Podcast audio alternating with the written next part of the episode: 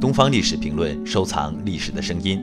接下来您将听到的这段声音是法国著名作家玛格丽特·杜拉斯亲自诵读他的代表作《情人》当中的选段。Je suis dans une pension d'État à Saigon. Je dors et je mange là, dans cette pension, mais je vais en classe au dehors, au lycée français, à cause du secondaire que ma mère veut pour moi.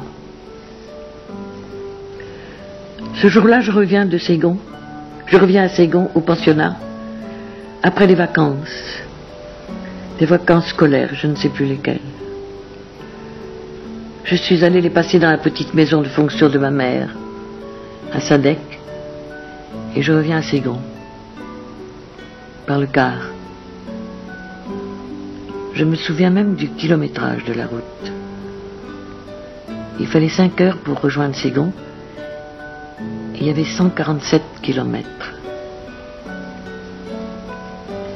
C'est donc pendant la traversée d'un bras du Mekong, sur le bac qui est entre Vinlang et Sadek, dans la, grande, dans la grande plaine de boue et de riz du sud de la Cochinchine, la plaine des oiseaux. C'est là que c'est arrivé. 更多精彩声音，请关注《东方历史评论》官方网站。